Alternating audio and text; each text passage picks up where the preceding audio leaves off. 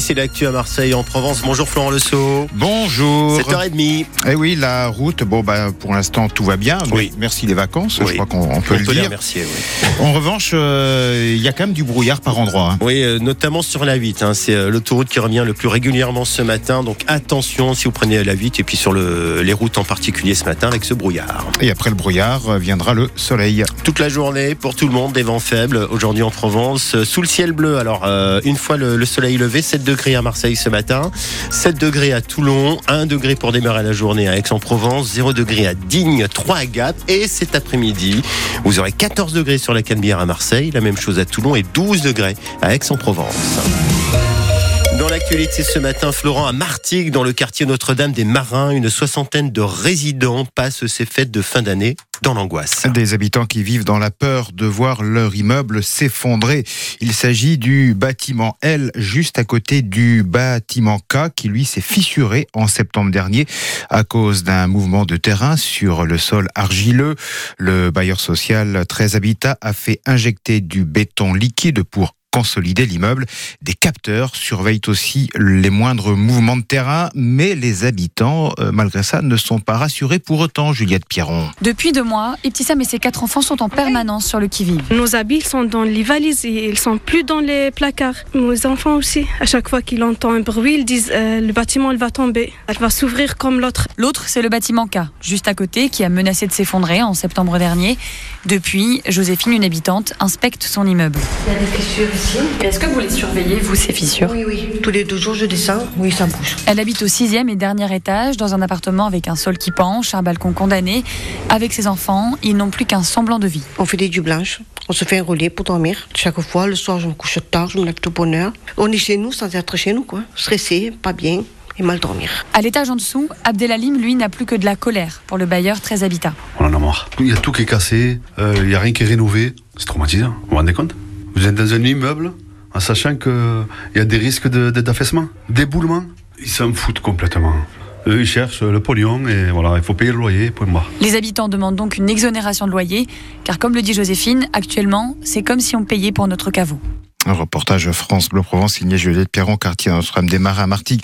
Alors, le bailleur social 13 Habitat assure que cet immeuble, elle, est parfaitement stable et que des travaux de rénovation doivent démarrer début 2024 pour une durée de 5 à 6 ans. Alors, ces habitants, malgré tout, ont-ils raison d'avoir peur? À 7h45, à la réponse d'un spécialiste, Thierry Del Baldo, président de la Confédération Générale du Logement dans les Bouches-du-Rhône. Une terrible découverte le jour de Noël en Seine-et-Marne, en région parisienne. Les corps sans vie de cinq personnes retrouvées hier soir dans un appartement de Meaux, une femme et quatre jeunes enfants. Le père de famille de 33 ans a pris la fuite. Une enquête pour homicide volontaire est ouverte. Mais qu'est-il arrivé à ce Varois de 48 ans? Ça fait maintenant une semaine que Sylvain Rava n'a plus donné de nouvelles à sa famille de la Motte près de Draguignan. Lundi dernier, il quitte son travail aux Arcs vers 13h. Il prend la direction des salles sur Verdon où sa voiture a été retrouvée. Il a apparemment traversé le lac de Sainte-Croix sur un paddle qui a été retrouvé de l'autre côté de la rive à Moustier-Sainte-Marie, tout comme le balai qui lui a servi de pagaie. Pour Max Pedretti, son beau-fils, Sylvain Rava, est encore en vie. Il n'a pas été, selon lui, victime d'un accident. Il a pris ses papiers avec lui. Il a un sac à dos glaciaire. S'il aurait voulu mettre fin à ses jours, est-ce qu'il aurait pris la peine de prendre un sac à dos glaciaire? Est-ce qu'il aurait pris la peine de cacher ses clés de voiture sous un caillou? Est-ce qu'il aurait pris la peine de ranger le paddle? Il y avait une branche d'arbre assez importante qui était devant ce paddle pour éviter qu'il retourne à l'eau. Le balai qui a été retrouvé un kilomètre plus loin, posé euh, sur une restanque, c'est pas le vent qui l'a amené là. Pour moi, il est en vie. Il est en vie, il avait juste besoin peut-être d'être seul. Donc nous, on se dit, est-ce que pour faire le vide, il fait le tour du lac et puis il prend des pauses petit à petit avec toutes les cabanes qu'il y a autour du lac, il a peut-être de quoi, il peut dormir à l'abri. euh, on ne sait pas. Malheureusement, on ne sait pas du tout.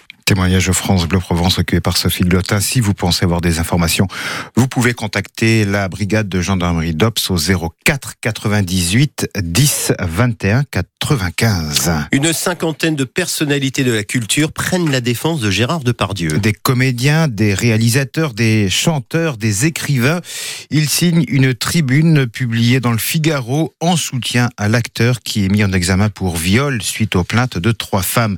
Depardieu a aussi choqué avec ses propos obscènes diffusés dans l'émission Complément d'enquête. Les artistes qui le défendent dénoncent un lynchage au mépris de la présomption d'innocence, Cyril Ardo. La liste est longue. Les acteurs Nathalie Baye, Benoît Polvorde, Gérard Darmon, les chanteurs Jacques Dutronc et Carla Bruni, des personnalités qui, disent-elles, ne pouvaient rester muettes face au torrent de haine qui se déverse sur Gérard Depardieu. Elles réagissent en fait aux critiques qui fusent depuis la diffusion de l'émission Complément d'enquête sur France 2, dans laquelle on entend le comédien tenir des propos obscènes, notamment envers une fillette. Les signataires de la tribune relancent le débat sur la séparation de l'homme et de l'artiste.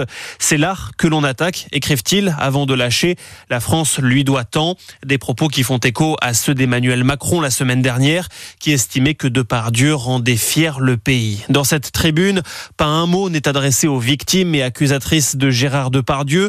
Nous ne souhaitons pas entrer dans la polémique, écrivent les auteurs en préambule, qui parlent de la trace indélébile de son œuvre. Le reste, disent-ils, ne concerne que la justice. Cyril Ardo pour le 6-9 France Bleu Provence. Vraiment pas de chance le jour de Noël. Des centaines de Marseillais privés d'électricité hier après-midi dans le 8e arrondissement, notamment dans le secteur du Parc Chano et du boulevard Rabateau.